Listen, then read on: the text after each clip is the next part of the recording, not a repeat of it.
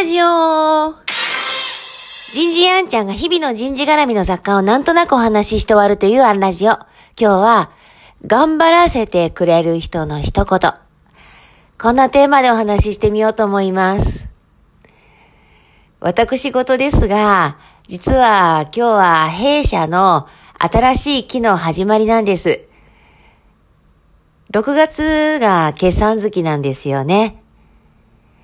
2004年の9月20日に前職を退職して、2004年の9月21日に会社を立ち上げて、翌日です。もうすぐ17年目に突入する。こんなに長く続くと思ってなかったです。もちろん、終わるとも思ってませんでしたけれども、毎日毎日の積み重ねで、気がついたらここにいます。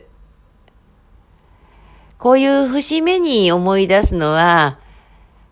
独立して10年ちょっと経った時です。ある取引先様と、えー、セミナーを提供する中で、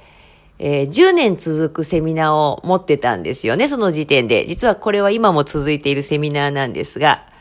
柄にもなく、ああ、10年経ったなぁと思っていると、10年共に歩んできてくれた、その先様の企画担当者の方がメールをくださいました。これは私たちの通過点ではあっても、ゴールではないよって、たった一言。おめでとうとかありがとうとか言われるよりも本当に嬉しくて、そちら様ではセミナー講演を提供させていただいてますから、私たち講師役は前に一人で立つものの、それはその土台を支えてくださっている多くの方々がいるからこそ、当日のご参加者、当日の受講生のためにはもちろんなんですが、間をつなぐ方々、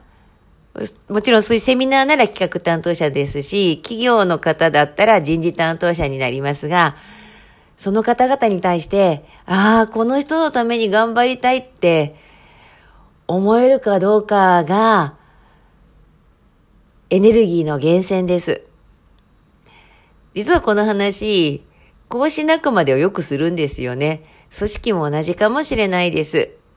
お客様のためにはもちろんなんですが、その前に、この会社のために、いや、社長のために、この上司のためにって思えるか。